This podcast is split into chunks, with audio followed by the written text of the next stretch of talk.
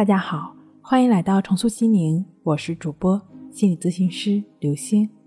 本节目由喜马拉雅独家播出。我们的微信公众号“重塑心灵心理康复中心”。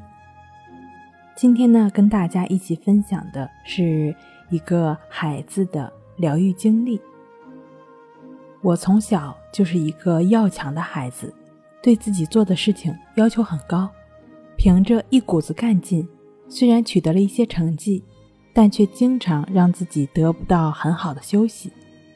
到了初三，每个学生都要面临升学的压力，我也不例外。于是我更加刻苦努力，却少了对身体情况的关心。结果一次意外受伤，一下子将我平日里隐藏的毛病都引发了出来。刚开始我觉得胃不舒服，经常拉肚子，胃口大减。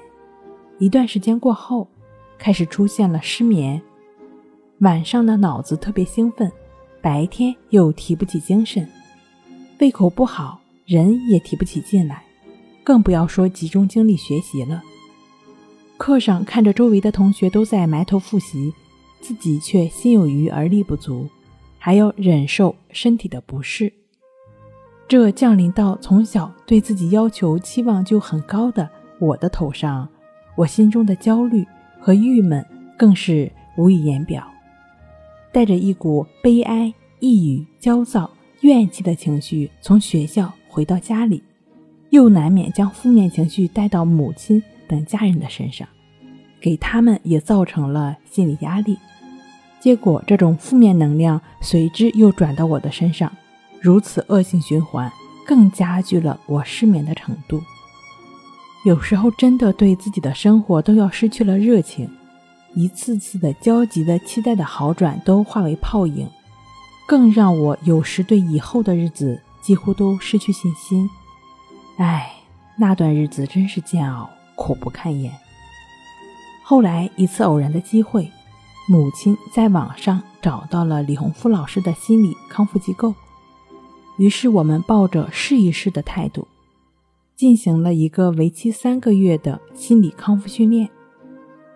在看过李老师的心理辅导手册之后，给我的启发和思考很深，也给了我不少信心。于是我开始每天采用试验法、催眠再生法和关系法进行练习，并且每一周和李老师进行电话沟通交流情况和遇到的问题困扰。刚开始练习的时候。觉得誓言法大声说出来很别扭，有时对这个方法的效果心有疑虑。关系法就更是艰难了。刚开始练习的时候，心灵不但无法平静，反而更加杂乱了，让人很难坚持。但是随着练习的深入和李老师的交流加深，每当我遇到任何让我感觉到不舒服的事情发生时，我学会了渐渐用平常心对待。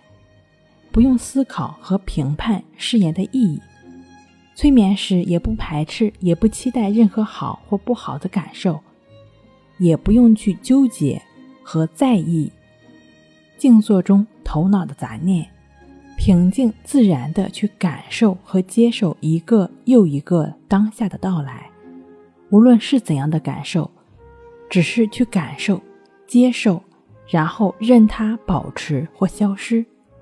这时，仿佛平日里一切痛苦、紧张、压抑都消失了，内心只剩下了平静、淡然和全身放松的感觉。